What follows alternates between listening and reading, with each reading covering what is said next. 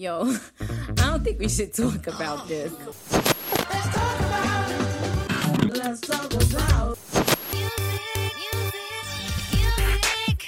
Bonjour à tous, bienvenue dans 3 minutes 49, la sélection actu. Salut Romuald. Salut Adam, salut tout le monde. Prêt pour une nouvelle sélection actu? Ouais, il va y avoir débat. Ouais. Il va y avoir débat. C'est pour ça que je me demande si t'es prêt, parce que je pense que celle d'aujourd'hui, elle est un peu particulière quand même. Hein. Déjà pour Ouais. le grand écart, franchement, j'ai mal aux adducteurs. hein. J'ai mal aux adducteurs, je comprends. clairement. Mais aussi pour euh, pour les albums sélectionnés eux-mêmes. C'est ça, c'est ça. On va parler du nouvel album de Blackstone Cherry. Ouais, Screaming at the Sky. Mais on va aussi parler euh, bah, d'une artiste que tu m'as fait découvrir qui s'appelle Roisin Murphy. Ouais, de son album Hit Parade. À la pochette dont il faudra encore qu'on qu'on parle quand même vite fait. hein.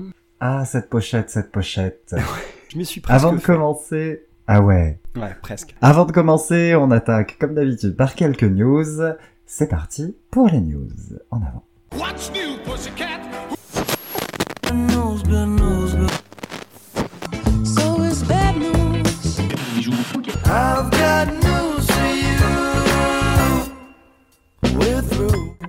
Alors, c'est parti pour les news. Pas de grosses grosses news hein, cette semaine, donc on va faire quelques petites brèves. Bah oui, par quoi tu voudrais commencer? Tu m'avais parlé de Johnny Mitchell, je crois. Exactement, euh, parce que Johnny Mitchell, c'est trop bien. Elle sort... ouais, c'est génial, Johnny Mitchell. Il faudra qu'on en parle un jour, parce que c'est... C'est un pilier hein. de la musique. C'est un pilier de la musique, de la folk et du songwriting, parce que euh, y a un avant et un après Johnny Mitchell en termes de songwriting. Donc c'est assez incroyable. Elle ressort donc euh, des compilations, enfin ses archives en fait, plus exactement. Donc c'est The Asylum Years qui va se pencher sur sa partie de 72 à 75, du coup sur sa carrière qui est pas ma partie préférée personnellement, parce que moi mes deux mes deux albums préférés hein, de Johnny Mitchell c'est Blue qui est sorti en 71 donc juste avant Juste avant. et Edira qui lui est sorti en 76 donc juste après. Reste qu'il y a quand même du très très beau, il y a vraiment les- la partie un peu moins intéressante, elle arrive vraiment dans les années 80. Donc jusque là c'est plutôt quand même en termes de sans faute. Donc ce qui est quand même super cool, c'est qu'il y a aussi plein d'interviews, plein d'inédits, plein de photos. Et voilà, donc euh, si on Ouais. a l'occasion de se pencher sur la carrière de Johnny Michel via ces, via ce- cette compile, bah franchement faut foncer parce que c'est vraiment super super cool. Ah, bah écoute, ouais, franchement, moi qui suis totalement néophyte, euh, du coup, euh, je serais tout à fait preneur. Un petit bilan du côté de chez Spotify aussi, je crois, non? Sans transition. Ah bah si avec une transition, on va continuer le grand écart prévu aujourd'hui, on va parler du rap français qui est le grand gagnant sur les écoutes de Spotify donc ouais, Parce que pour leurs très 15 ans, surprenant. bah oui, non, c'est clairement pas surprenant. Donc ceux qui font le plus de streams, hein, ça va être clairement Joule, Nino et Damso. Ce sont le top 3 des artistes à faire le plus de streams sur Spotify en France. Et ils sont clairement devant tous les artistes anglophones. Donc ça, c'est quand même plutôt cool. Oui, c'est quand même plutôt cool. Après, bon, Joule. Oui, voilà. Je, je suis pas un grand amateur de Joule, mais moi je trouve ça quand même cool que la musique française soit représentée en grande partie. Et même si je suis pas un amateur non plus, ça permet de bien rappeler le poids de la musique urbaine. Oui, tout à fait. Ça, en revanche, Ouais. c'est- hyper important parce que on en avait parlé il y a pas si longtemps dans les décisions qui sont prises au niveau des subventions, par exemple, pour la musique. Rarement, en fait, euh, c'est rarement les musiques urbaines qui sont qui sont mises en avant, qui sont bénéficiaires. Euh, Exactement. Plutôt sur du, du- sur du classique, sur des choses, sur des, des styles comme ça. Donc, euh, du coup, c'est vrai que ça fait du bien de le rappeler quand même. Ben ouais, ouais, ouais. Et justement, Spotify toujours, on va reparler encore de la fameuse taxe sur le streaming. Ah oui, oui, oui, on en avait parlé il y a quelques mois d'ailleurs dans une dans une news déjà, je crois. C'est un peu au point mort, hein, je crois. Ben c'est un peu au point mort pour l'instant, ils trouvent pas d'accord. Mais effectivement, ça pose la question que comme c'est la musique urbaine qui fait le plus de streams, et comme c'est elle qui reçoit le moins de subventions, bah la musique urbaine va être taxée pour les autres genres. Ouais, Ou comme on l'avait dit, pour les artistes euh, qui reçoivent donc Florent Pagny, etc. Ouais. C'est un peu étrange quand même. qui est un petit peu bizarre. Faut encore, euh, faut encore que ça s'organise ces trucs-là. hein. Donc ouais, donc pour l'instant c'est au point mort, mais c'est clairement dans les tiroirs de l'État. Taxer le streaming, je pense pas que ce soit fondamentalement une mauvaise idée, mais il faut que ce soit bien fait. Et ça a l'air d'être compliqué et Faut que ce soit équitable. Ouais voilà. Bah, et puis surtout, cette partie euh, de la musique française se sent un peu abandonnée par l'État. Tu crois qu'il y aurait possibilité de faire un truc du style euh, prorata en fonction des, en fonction de la, part d'écoute de tel style de musique ou de tel style de musique, par exemple? Bah, le problème, c'est que tu, sais bien que le- les styles de musique, c'est hyper poreux. Donc, du coup, Loane, on la met en musique urbaine ou on la met en pop? Ou on la met en variété Ouais, c'est, c'est, ça posera, ça posera en fait, ça, ça posera de nouveaux problèmes en fait. Et puis, euh, voilà, pour dire à quel point euh, c'est c'est flou, je, je rappelle que dans les années 2000, Nadia avait reçu la victoire de la musique de, de l'artiste urbain. Ouais, ouais, c'est, ouais, oh, ça me choque pas tant que ça, ceci dit. C'était sur de l'électropop, en fait, Nadia. Ouais, bah ouais. Bon, on était surtout sur du pas terrible, mais... Oui, bon. c'est, ouais, c'est vrai, mais là n'est pas Mais la bon. question. Allez, une news un petit peu plus sympa. Est-ce que t'as envie d'acheter une guitare? Bah écoute, ouais, j'en ai pas encore assez euh, dans le placard qui est juste à côté de moi d'ailleurs. Donc euh, ouais, je serais preneur. Vas-y, je, dois avoir euh, 300-400 balles de côté. Qu'est- Qu'est-ce que tu me proposes? Bah, euh, je te propose d'a- d'appeler ta banque et de demander un petit prêt de 2 millions d'euros pour acheter la, guitare de Kurt Cobain. Ah, bon bah écoute, ouais, je suis pas sûr que ça passe. c'est pas dit, non, c'est pas gagné. Faut, faut que mon album se vende vachement bien.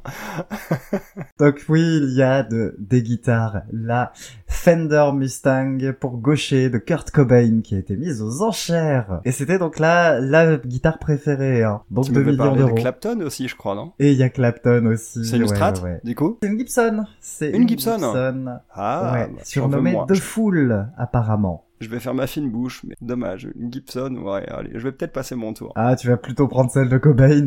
Ouais, c'est ça. Faut que j'économise un peu. Je pense que dans, dans 75 ans, euh, je pourrais, je pourrais me la payer. Et encore, je suis pas sûr, hein, parce qu'on oublie- on n'oublie pas que c'est, on n'oublie pas que c'est des enchères, hein, donc ça grimpe. Ouais. Bon courage. C'est mis aux enchères d'ailleurs pour, euh, pour quel bénéfice? Les bénéfices vont revenir à des associations caritatives. Ok, ouais, donc c'est vraiment Donc pour ce le sera l'association Kicking the, Sig- the Sigma, pardon, qui lutte contre des problèmes de santé mentale. Donc c'est plutôt en plus pour la bonne cause. Ouais, carrément. Donc, euh, avis à tous les millionnaires euh, qui nous écoutent. euh, du coup, c'est le moment de mettre la main à la poche. Voilà, mais c'est le moment. Et puis si vous voulez aussi soutenir l'émission, si vous nous écoutez et que vous êtes millionnaire, euh, Oui, c'est ça. s'il vous reste un ou deux millions, C'est ça. on sait jamais. Après oui, avoir acheté la guitare de Kurt Cobain. C'est ça. Bon, bah, je crois qu'on va, on va continuer de parler un peu guitare quand même. Hein. ouais, ouais. Il y a des chances qu'on parle un peu guitare. Je te propose qu'on embraye sur le nouvel album de Blackstone Cherry qui s'appelle Screaming at the Sky. Allez, c'est parti, jingle.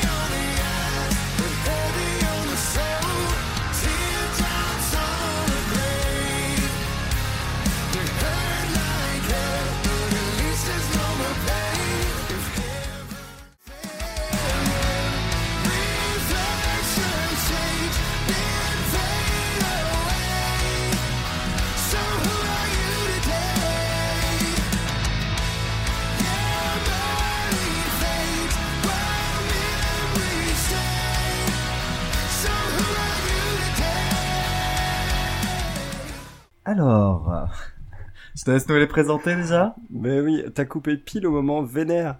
Alors, Blackstone Cherry. Blackstone Cherry, c'est un groupe de hard rock américain, originaire du Kentucky, ce qui ne manque pas de rappeler à la moindre occasion d'ailleurs. Euh, c'est un groupe qui a commencé sa carrière au début des années 2000 et qui est composé du chanteur-guitariste Chris Robertson, du guitariste Ben Wells, du bassiste nouvelle arrivée d'ailleurs Steve Jewell Jr. qui vient de remplacer le cofondateur du, le cofondateur du groupe John Lohan, euh, qui est parti juste avant cet album-là en 2021, et enfin du batteur John Fred Young, qui est lui-même le fils d'un guitariste, euh, d'un guitariste assez connu d'un autre groupe, donc Richard Young des Kentucky Headhunters. Décidément, il y a beaucoup de Kentucky. Donc c'est un groupe qui oscille régulièrement entre des riffs aux limites du métal et un hard rock très FM aussi efficace que calibré. Euh, c'est une formation qui nous dégaine aujourd'hui avec Screaming at the Sky, un huitième album déjà, un, album qui a été enregistré au Plaza Theatre de Glasgow. Rien à voir avec la fameuse ville écossaise, il s'agit d'un Glasgow, devine dans quel état? Le Kentucky. voilà. le Kentucky. On a un théâtre, euh, un théâtre, donc le Plaza Theater, qui a été transformé en studio pour enregistrer euh, cet album et lui donner beaucoup d'ampleur au niveau du son et aussi pour stimuler la créativité. Qu'est-ce que ça donne hein, comme résultat Alors, ça, ça donne que, bah, moi, je connaissais pas alors, du tout euh, Blackstone Cherry. Par contre, je connaissais un peu Nickelback. Oui, tu m'as fait un résumé bien sympa, je crois. Et en fait, bah, bon, alors, effectivement, il y a ce côté très très rock FM, hein, qui, qui suinte de, de la musique de Blackstone Cherry, avec des, des- avec pas mal de choses qui diffèrent quand même, fort heureusement, mais c'est vrai que lors de mes premières écoutes, je me suis dit, Oh, bordel, on dirait Nickelback. Et même la voix, hein, même la voix du chanteur rappelle pas mal celle Ouais, petit de, de Chad je- Kroger un peu parfois. Oui, j'aime bien la voix de Chad Kroger en plus. Moi, je trouve que Nickelback, c'est Oui. un groupe sur lequel on tire un peu trop facilement. Mais c'est rigolo. Ouais, quoi. ouais, après, c'est, voilà, c'est toujours rigolo de tirer sur Nickelback. Et ben cet album-là, pour moi, comme je disais, c'est, c'est du Nickel, Nickelback, mais en bien. c'est ça, c'est le côté clair Parce de la qu'il force. y y a des éléments. Alors en fait, il y a un élément que je trouve vraiment très très bon, qui m'a permis de m'accrocher à l'album et de pas et de justement de, de pas en sortir pendant toute l'écoute. Qui est pas très long. Hein, l'album, il est pas long, donc c'est aussi l'avantage. Oui, c'est la de qualité titres. de la batterie. Ouais. La qualité de la batterie tout le long de l'album, elle est au cordeau tout le Ouais. temps. Au niveau du jeu, mais surtout au niveau du son. Ouais, bah les deux, hein, clairement. Hmm. Le, le jeu, je le trouve assez intéressant aussi parce qu'il y a un jeu de batterie qui est quand même par moments surprenant. Parce qu'on est sur une batterie un petit peu linéaire, puis après il y a des, y a des, des, des coups qui sortent un petit peu de nulle part qui permettent de sortir de la monotonie aussi. Ouais, euh, ça, heureusement d'ailleurs. Heureusement qu'ils ont ça parce qu'ils ont un style très euh, très calibré euh, dans dans l'ensemble. Donc du coup, heureusement qu'on Oui. a ces petites surprises là au sein des morceaux pour quand même avoir des trucs auxquels s'accrocher. On se dit c'est marrant, j'ai déjà l'impression d'avoir entendu pas mal de fois cette chanson, mais elle m'a quand même plu. Oui, oui, oui, c'est ça. Bon, et après, bah il y a quand même des qualités évidentes de mélodiste, c'est Ouais. sûr. Oui, c'est sûr. Oui, ils ont Même ils si savent écrire des refrains. hein. on arrive quand même par moments sur le côté parfois un petit peu trop cheesy de la force. Ouais, ouais, ça c'est vrai. C'est vrai, comme sur euh, sur euh... ah j'hésite hein, quand même. J'allais parler de Here's to the Hopeless, mais elle est quand même sympa. Donc c'est Oui, c'est voilà le co- un- celle que j'ai trouvé Ah, un peu cheesy. Smile World perso, que je trouve un Ouais. peu cheesy. Ouais. Ouais, effectivement, ouais, c'est un peu cheesy, je reconnais. Après, c'est c'est aussi le risque hein, d'être un peu cheesy quand tu fais un espèce de rock euh, assez positif aussi, parce que c'est une des qualités, euh, une des caractéristiques du groupe, c'est qu'on est sur un rock un peu positif, qui est Plus même sur cet album-là que sur les autres, à vrai dire. Ah ok, d'accord. ça fait partie euh, vraiment des thèmes de cet album, le fait de, le fait d'aller de l'avant et d'avoir cette Ouais. énergie positive.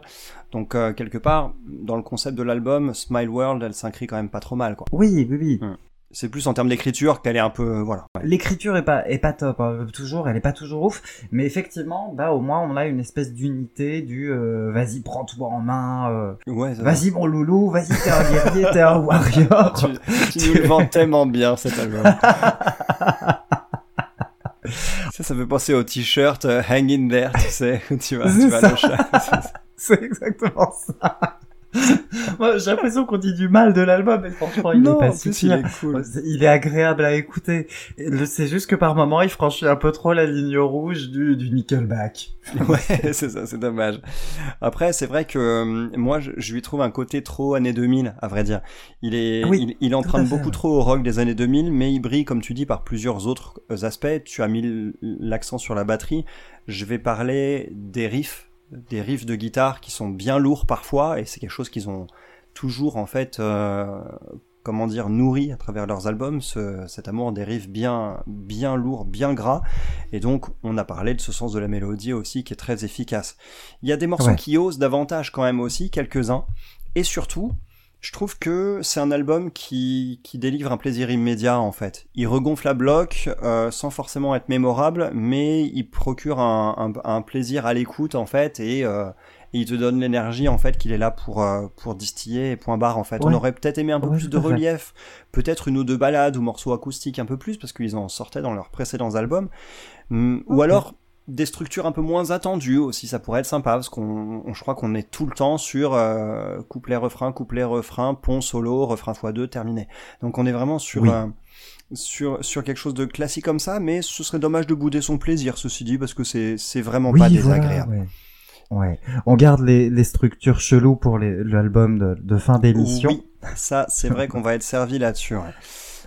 Mais oui, oui, non, je suis d'accord, c'est que c'est un, un album qui est un peu trop dans sa zone de confort, en fait. Ouais, bah c'est un- Il le fait bien. Ce qu'il le fait, il le fait bien.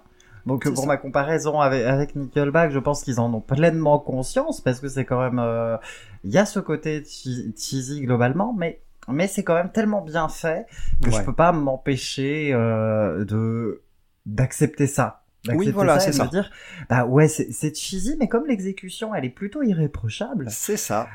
Et bah, c'est sincère. une intention. Tu sens qu'ils tu sens qu'ils font ça, ouais. ils- tu sens qu'ils font ça. euh, enfin, ils ont plus. C'est un groupe qui a plus grand chose à prouver maintenant en fait, et ils font ça parce qu'ils avaient envie vraiment de faire passer ce, ce message comme ça sur cet album-là. Donc ce côté, ce côté un peu un peu calibré, un peu attendu, un peu très Ouais. positif aussi dans les thèmes. Bah c'est aussi quelque chose de cathartique pour le pour le, pour le, le chanteur et donc c'est c'est intéressant parce que malgré tout bah c'est sincère et tout ce qui est sincère je le trouve intéressant. Oui, bon. Alors, petit, petit focus sur les titres, quelques coups de cœur Screaming at the Sky. Excellent morceau d'ouverture, j'ai trouvé le riff était puissant, lourd, le refrain imparable, un sens de la mélodie dément, ça se marie parfaitement avec leur hard rock, ce refrain assez pop, je trouve que le mariage des deux Ouais. est vraiment super et bien équilibré là-dessus. Ouais, ouais. Et un solo de cochon d'Inde au passage, direct, hyper efficace. Enfin ça, ça m'a plu quoi. C'est un solo de guitare, hein, Oui. il a pas pris un cochon d'Inde pour faire un solo, c'est voilà, c'est c'est pour dire qu'il était bien. Les expressions. J'imagine. Tu vois ce que ça pourrait donner, ouais, ça pourrait être rigolo. C'est c'est le mec il ouvre la cage et tout. Attends, vas-y, fais voir le micro. Oh là là, un autre gros coup de cœur quand même hein, sur cet album pour enchaîner quand même. C'est pendant que tu te remets, c'est Who Are You Today? Euh, tu l'as mise en extrait? Tu l'as mise en, en, en extrait et euh, je, je trouve que c'est un morceau qui part dans une direction qui est identique au reste. Ça y on a perdu Adam. Je suis tout seul, donc euh, voilà, je tiens l'émission. Euh, Who Are You Today, c'est un morceau qui part dans une direction qui semble identique aux autres. Et à la fin du refrain, on nous hurle à la gueule d'un seul coup le, un gros Who are you today que je fais extrêmement mal et que t'as eu, euh, que t'as coupé tout à l'heure dans l'extrait. Donc comme ça, vous aurez la surprise. Euh, Il y a un solo grassouillet des familles aussi. hein. hein. Ouais, il y, a il y a un solo bien grassouillet des familles aussi euh, très vivant sur ce morceau et euh, le seul passage calme de tout l'album, il est aussi sur le pont de ce morceau. Donc en fait, celui-là, il est beaucoup plus varié que le reste de l'album. Je suis assez d'accord, je te rejoins sur euh, sur Where Are You Today. Autre coup de cœur moi de mon côté, on va re- revenir au début de l'album. Moi, je pense à Nervous que j'aime vraiment vraiment. Nervous, ouais. Alors Nervous, moi j'aime beaucoup le thème aussi. En gros, on a, je, il affirme comme une force le fait d'être bah, un humain comme les autres et d'avoir le droit d'être nerveux, stressé, d'avoir d'avoir peur dans dans certaines situations où il serait pas censé avoir peur en fait. Et il est fier en fait, bah il le dit dans le refrain, il est fier d'être euh, voilà, de se tenir devant nous nerveux. Mais voilà, il est fier de ça. Et je trouve ça intéressant, c'est un peu c'est- comment dire, c'est un peu pas niais, mais un peu simple, tu vois, quelque part en termes de vision des choses. Mais malgré tout, je trouve ça intéressant comme message. On on n'est pas dans la rockstar qui, euh, qui, tu vois, qui qui est là, genre, euh, voilà, moi il m'arrive jamais rien et euh, je pète la baraque sans arrêt. Non, je trouve ça intéressant justement de faire l'éloge de la fragilité. Donc, euh, Moi, je suis assez d'accord, ouais. C'est plutôt sympa. Et c'est une thématique qui est pas qui est pas si présente que ça dans le rock au final, donc euh, pourquoi Ouais, tout cool. à fait, ouais. Donc, euh, et puis le morceau il pète, hein. euh, c'est voilà, c'est. Oui. Ouais, Ouais, c'est très il- très bien fait. Il envoie des décibels. Ouais, c'est sympa aussi. Je, je, je serais moins indulgent avec When the Pain Comes, qui est le morceau suivant, où là, par contre, euh, pff, ça Là, moi, c'est peu. carton. Là, Ah ouais, mon gros carton sur celui-là. C'est mon morceau Nickelback. Ouais, ouais, je C'est comprends. celui qui franchit la ligne chez moi. C'est très éculé. Il y a juste un, un excellent solo, mais sinon, à part ça, euh, ouais. Tout à fait, Sinon, à part ça, franchement, le solo ne, ne suffit pas à, à sauver, à sauver ce morceau-là sur lequel on va passer. J'ai eu du, du mal aussi avec euh, Show Me What It Feels, Show Me What It Feels Like. Très FM encore. Oui. euh, ouais, et- encore, ouais. quand c'est très FM, ça peut passer, mais il faut que la mélodie elle soit en béton, et là c'est pas vraiment le cas là-dessus, donc euh, Ce qui est plutôt le cas pour le suivant, sur Roar par exemple, où Ouais, là on a Roar, une c'est excellente sympa, hein. mélodie qui permettent justement de faire passer le côté FM. Et on est sur un morceau peut-être un petit peu moins violent que les autres, donc euh, pour moi je l'accepte et je l'aime même beaucoup. ouais, et puis pareil, meilleur solo de l'album sur ce morceau, hein, il faut le souligner. Ouais, ouais. un contre, solo à la pédale. Ils ont, ils ont un guitariste soliste qui est vraiment vraiment monstrueux et ce depuis euh, depuis 20 ans. Il, il est monstrueux. J'ai Ouais. écouté un peu leurs autres albums, c'est vraiment vraiment euh, vraiment ouf. Et là, le ce solo ce solo sur euh, Roar, ça m'a vraiment vraiment euh, scotché. Donc voilà, on retrouve cette ode un peu un petit peu naïve à l'optimisme. C'est le mot que je cherchais tout à l'heure, naïve à, à l'optimisme sur Smile World, mais c'est un peu un peu moins bien écrit, donc c'est dommage. Quoi. Bon, reste que c'est quand même plutôt positif, je pense. Oui, quand même, oui. Oui, c'est- plutôt positif. Mon seul petit regret aussi, c'est de finir sur un des fameux morceaux à la recette interchangeable, parce qu'on a des riffs heavy, des refrains FM euh, et des Ouais. de gros solos. euh, tout ça, c'est la recette un peu sur tout l'album. Et c'est dommage de finir sur un morceau qui n'est finalement qu'une déclinaison de, de cette recette. C'est You Can Have It All, et euh, on en méritait un petit peu plus. Même si je trouve que euh, dans les paroles et dans la voix, il met un peu plus d'émotion quand même dans cette chanson, ce qui permet, ce qui permet de la faire sortir très légèrement du lot, mais je l'aurais pas mise à- en clôture, quoi, personnellement. On conseille du coup Blackstone Cherry, on conseille cet album, Screaming at the Sky, pour un plaisir Ah. immédiat, mais sans attendre un chef-d'œuvre. Ouais, voilà, c'est ça. Je pense que si si on si on aime le, le rock un petit peu un, un petit peu efficace et un peu énervé, bah ouais ouais, peut y aller. Ça va clairement changer la vie de personne, mais c'est suffisamment bien exécuté pour le côté plaisir immédiat et, et même si on n'y retourne pas beaucoup, bah ça, reste quand même plutôt agréable. Eh bien écoute, petit tour sur la discographie du coup de Blackstone Cherry. Je t'écoute. Si t'es chaud. Alors, Ah bah complètement. Je n'ai pas écouté tous leurs albums, mais j'en ai écouté une bonne partie, à commencer par le premier, qui s'appelle, aux surprises, Blackstone Cherry, qui est sorti en 2006, leur album éponyme. Très vénère, beaucoup plus rageur, et beaucoup plus borderline du métal. Euh, on avait quand même déjà euh, des morceaux assez pop dans leur structure, ceci dit, et il y avait une voix qui à l'époque était plus affirmée que sur l'album qu'on a chroniqué aujourd'hui. C'est pas un de leurs meilleurs, mais il est quand même sympa si on veut découvrir une autre facette de leur musique euh, sans concession. Ils ont enchaîné en 2008 sur Folklore and Superstition, euh, où on a quelque chose de beaucoup plus varié, de plus subtil, donc avec ce côté pop qui s'ajoute un peu plus, mais qui donne justement plus de corps, plus de cohérence à leur musique, et donc ça monte en puissance. Celui-ci, je le conseille vivement, Folklore and Superstition. Ils ont enchaîné malheureusement sur un opus que, dont j'attendais beaucoup à cause de sa pochette que j'adore. C'est bête, hein, dès qu'il y a une pochette que j'adore, j'attends beaucoup de l'album. Et là, ça m'a un peu déçu. Between the Devil and the Deep Blue Sea, sorti en 2011, sur lequel on peut passer.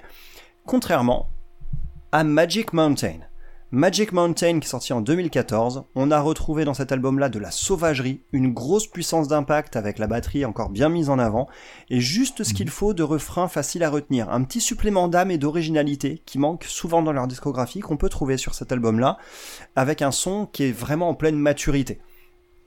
Euh, et ils ont poussé un peu plus ensuite sur l'album Kentucky, tiens, euh, qui est sorti en 2016, qui a d'ailleurs une pochette vraiment magnifique, euh, qui sonne un peu comme un best-of Kentucky, j'ai trouvé. Il est très heavy dans le son, donc euh, il est bien agressif. C'est un peu, ils fêtent un peu leur euh, leur 10 ans de carrière avec avec Kentucky, avec un album qui est qui est vraiment comme un best-of de tout ce qu'ils savent faire, donc c'est un album euh, vraiment excellentissime aussi. Je n'ai pas écouté malheureusement Ok. leurs albums plus récents, Family Tree en 2018 et The Human Condition qui est sorti en 2020, mais je vous laisserai vous faire une idée là-dessus. Très bien. Bon, on est pas mal du coup pour Blackstone Cherry. Tout à fait. Génial. Bon bah le temps de me commander un KFC et on passe et on passe du coup à la chronique en moins de 3 minutes 49. Oh là là, j'ai la pression, le chrono. T'as la pression parce que c'est ton tour cette fois en plus. hein. C'est ça, oh mon dieu. Allez, tu vas nous parler de quoi? Je vais parler de Daisy Jones and the Six et leur album Aurora. Allez, petit extrait et c'est parti pour 3 minutes 49. Bon courage.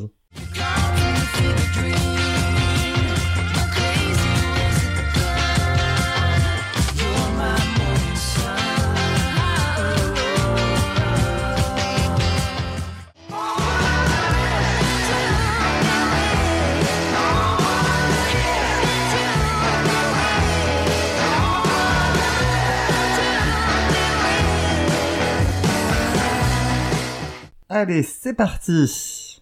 Let's go Daisy Jones and the Six, c'est un groupe fictif, figurez-vous. C'est un groupe fictif qui est créé par l'écrivaine Taylor Jenkins Reid dans son roman du même nom, sorti en 2019 et inspiré librement de l'histoire de Fleetwood Mac et de la conception de l'album Rumors, sorti en 1977, sauf erreur de ma part. Il y a une adaptation en série ensuite de ce livre, et c'est cette adaptation en série qui a donné lieu à cet album qui a véritablement été enregistré, euh, sur lequel on trouve au niveau du chant principal les deux acteurs principaux de la série, c'est-à-dire Riley Coe, je ne sais pas comment prononcer son nom, je vais dire euh, qui est une actrice américaine qui se trouve, figure-toi, être la petite fille de Elvis Presley, ni plus ni moins. C'est la fille de Lisa Marie Presley.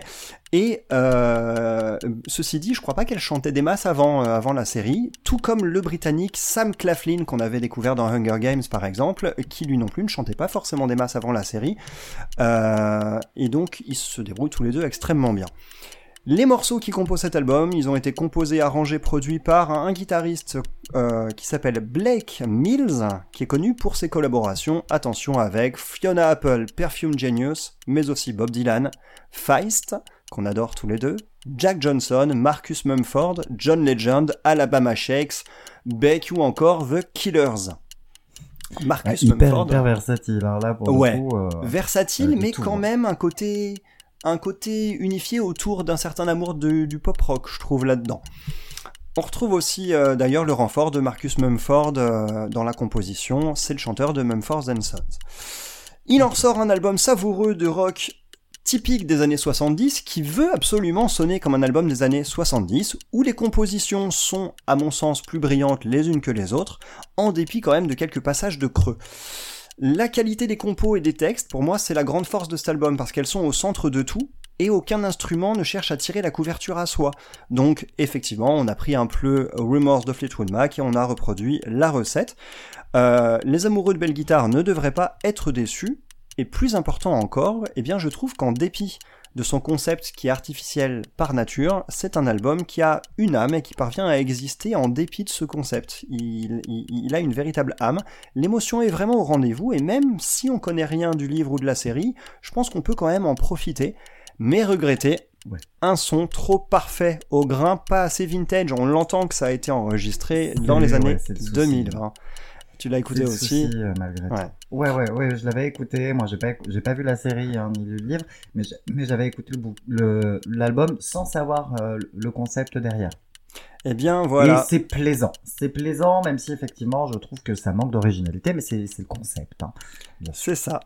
Bon, bah en tout cas, c'est quand même, mais, euh, si on connaît la série, c'est encore plus kiffant parce qu'on peut écouter l'album dont on assiste euh, à la conception durant toute la saison, avec la charge émotionnelle, certes fictive, mais la charge émotionnelle du contexte de composition de chaque chanson qui est mise en avant dans la série, donc c'est un petit plus. Et je trouve que c'est un album sur lequel se dont se dégage pardon, un véritable amour de la musique hein, et qui est parvenu sans mal à me faire croire à ce groupe pourtant fictif. Quand j'écoute cet album, j'écoute Daisy Jones and the Six. Et c'est un album que j'écouterai encore pendant longtemps, en particulier mes petits coups de cœur que sont Aurora, le morceau d'ouverture, Let Me Down Easy, parce que j'ai adoré aussi l'épisode où on voit le concept de, de cette chanson, de, de l'écriture, Look at Us Now, et enfin More Fun to Miss. Et on arrive à 3 minutes 49. Parfait Bien joué Donc, c'est parti. Bon, on recommande hein, quand même Daisy Jones and the Six. Et le prochain album, donc, euh, sur lequel on va débattre pendant plus de 3 minutes 49, ça, je pense qu'il n'y a pas de problème. Ouais, ouais, franchement, il y a des chances. Il y a pas mal de chance. Hein. Ça va être donc Hit Parade de la chanteuse Royce Murphy. C'est parti.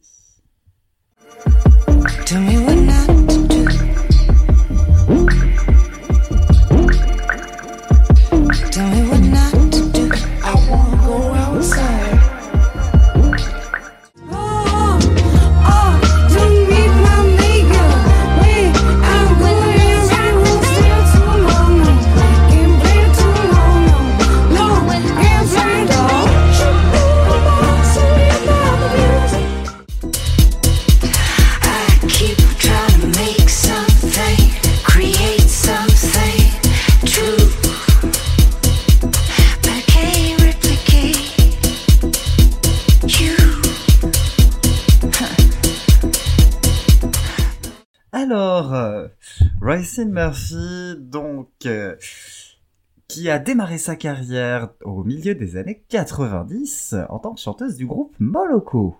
C'est un, groupe irlandais, du coup, parce que je crois qu'elle est irlandaise. Ouais, ouais, ouais, elle est irlandaise. Et c'est un groupe euh, britannico-irlandais. D'accord, ok. Voilà. Originaire de Sheffield, tiens d'ailleurs. Ah, les, Comme quoi. les, ouais, les Monkeys sont de là-bas, non? Euh, oui, Ou Ma- Miles. Kane, euh, Miles Kane, l'article Oui, Miles- ça doit Miles traîner Kane, par là-bas. hein. voilà. Ouais, ouais. C'est par là-bas, ouais. Hmm. Ouais, ouais. Bon. Donc, euh, c'est en 2005, 2005 qu'elle démarrera sa carrière solo avec son premier album Ruby Blue, qui avait déjà euh, eu euh, un, un consensus critique assez fort. Et donc Hate Parade, c'est son sixième album solo. Qu'en as-tu pensé? Bon, c'est un album déroutant. C'est un album déroutant. La direction initiale de l'album m'a beaucoup plu, ceci dit. Au début du disque, on tombe sur plutôt un croisement, un croisement entre de la soul, du trip-hop, de l'électro et de la lo-fi. Et tout ça, ça me plaît beaucoup. Tout ça, ça me plaît beaucoup, donc j'ai vraiment, vraiment adhéré. Et j'ai vraiment, je me suis vraiment pris au jeu avec beaucoup de plaisir. Euh, L'ambiance m'a vraiment, m'a vraiment embarqué.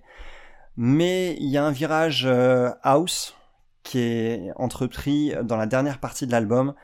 Et ça, c'est compliqué pour moi. Ça, c'est compliqué pour moi parce que c'est un style qui me laisse vraiment très indifférent et j'ai parfois trouvé difficile d'écouter les morceaux jusqu'au bout.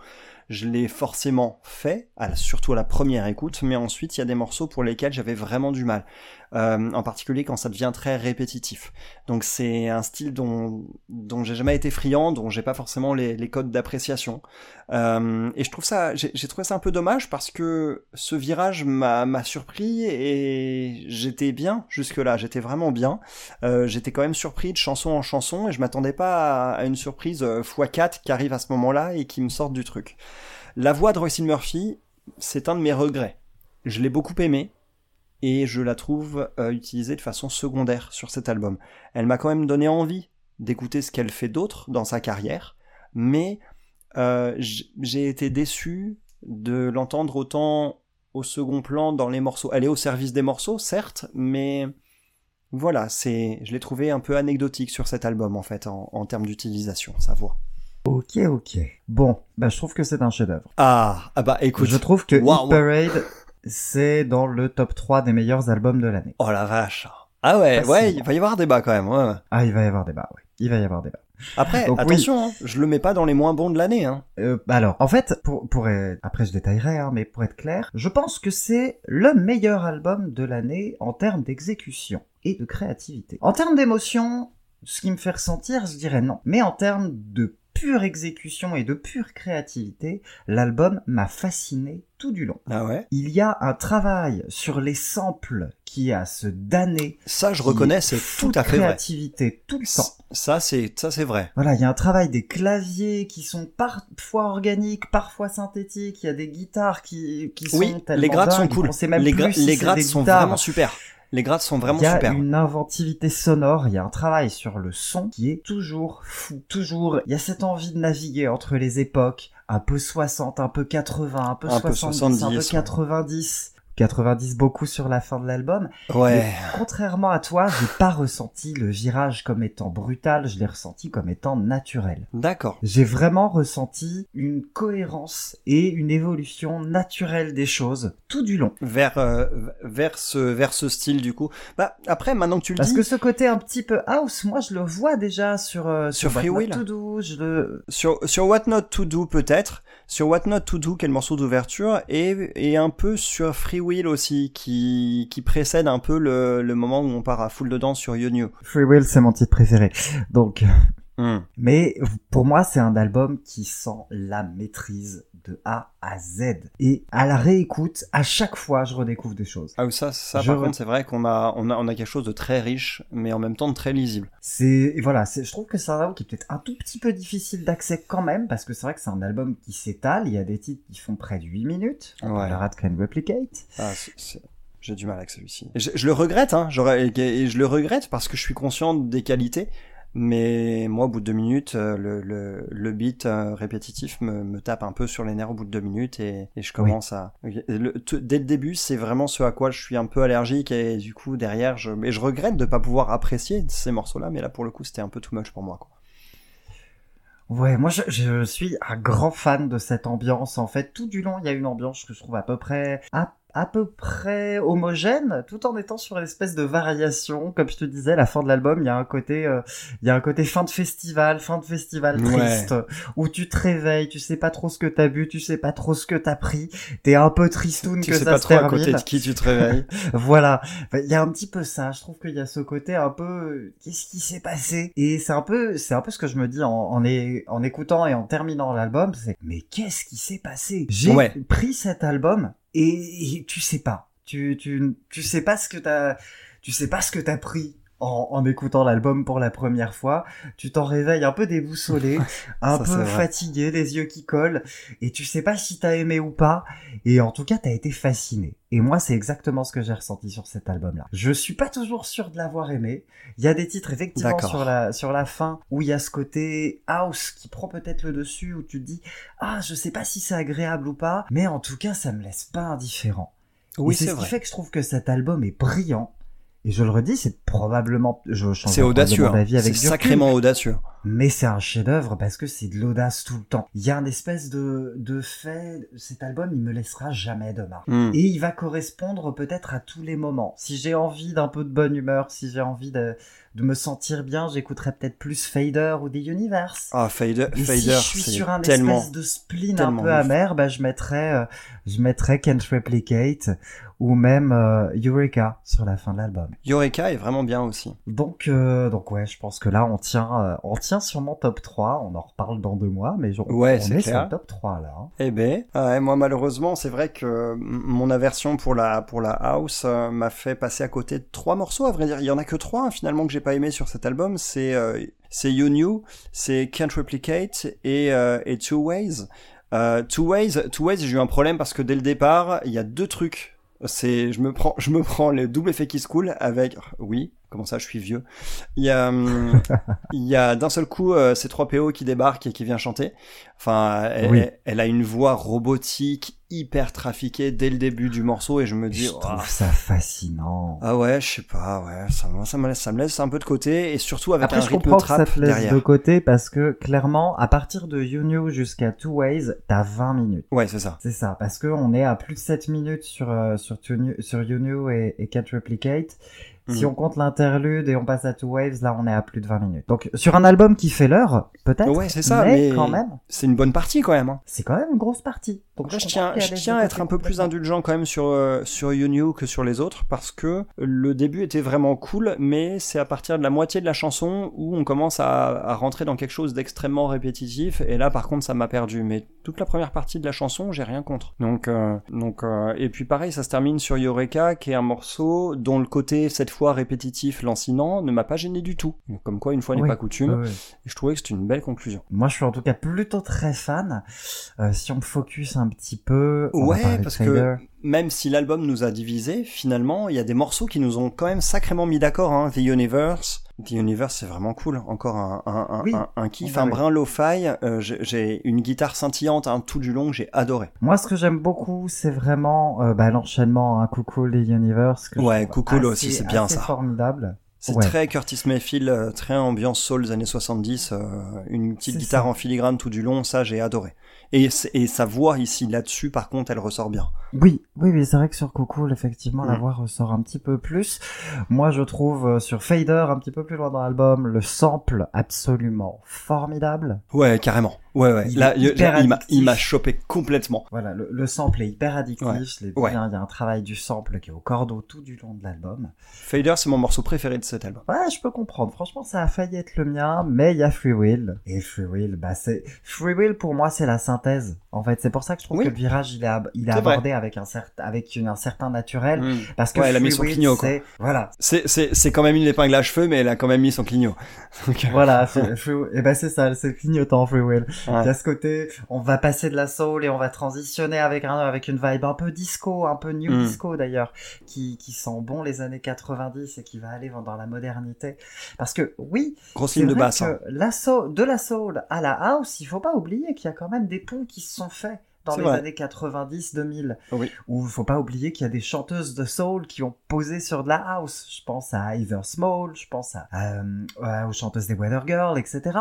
qui sont passées. Donc pour moi, on est sur cette continuité là. Ce qui fait que pour moi, j'ai pas j'ai pas vu le changement de style brutalement comme toi. Hmm. Ouais, je comprends, ça se défend. Ça se défend effectivement, et je peux pas dire que le changement est si abrupt que ça, parce que c'est vrai que quelques morceaux nous y préparent au fur et à mesure de l'avancée de l'album.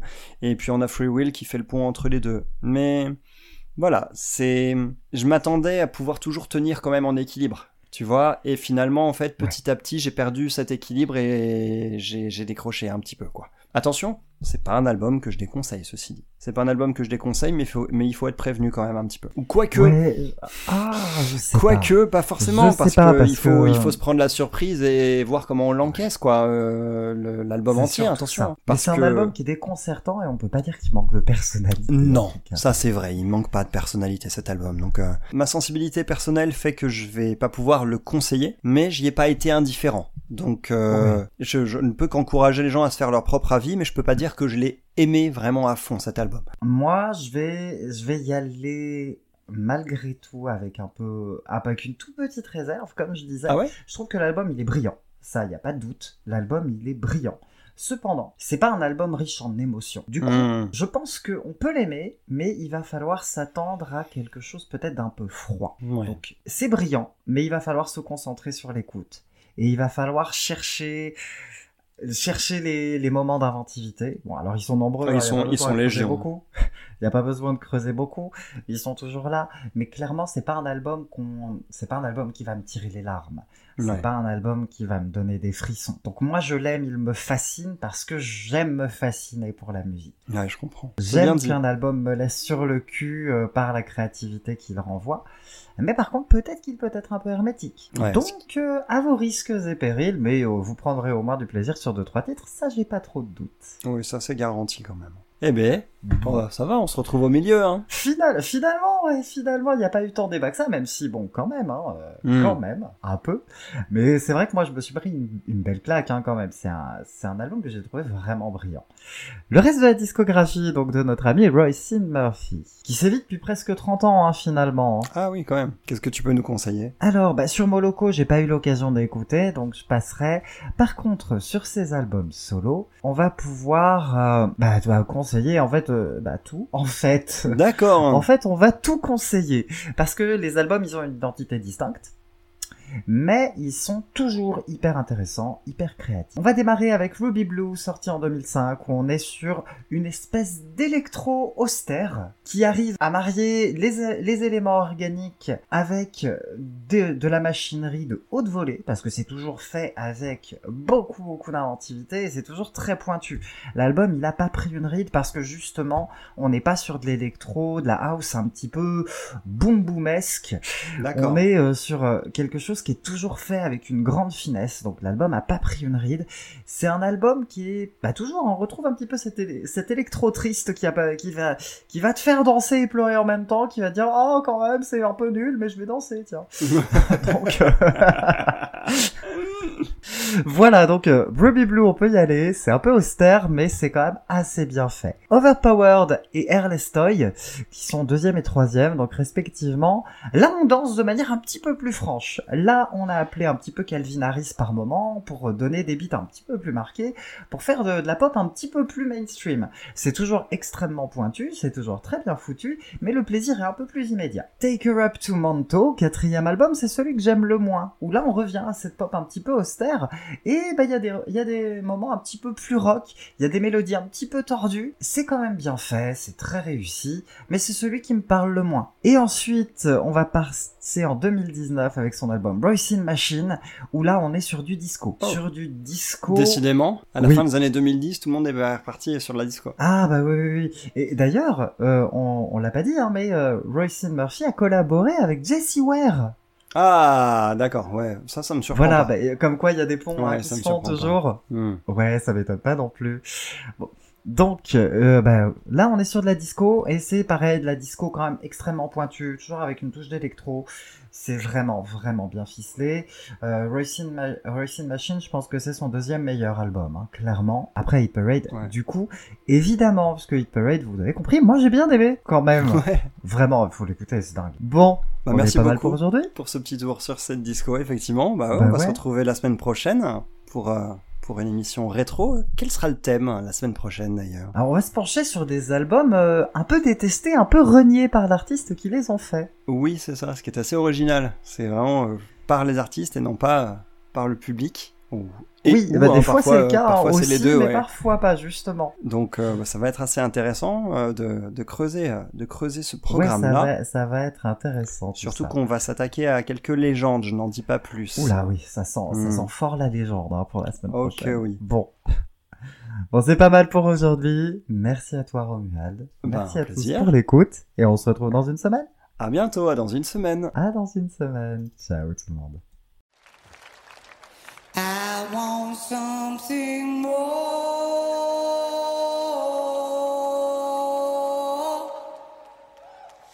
I want something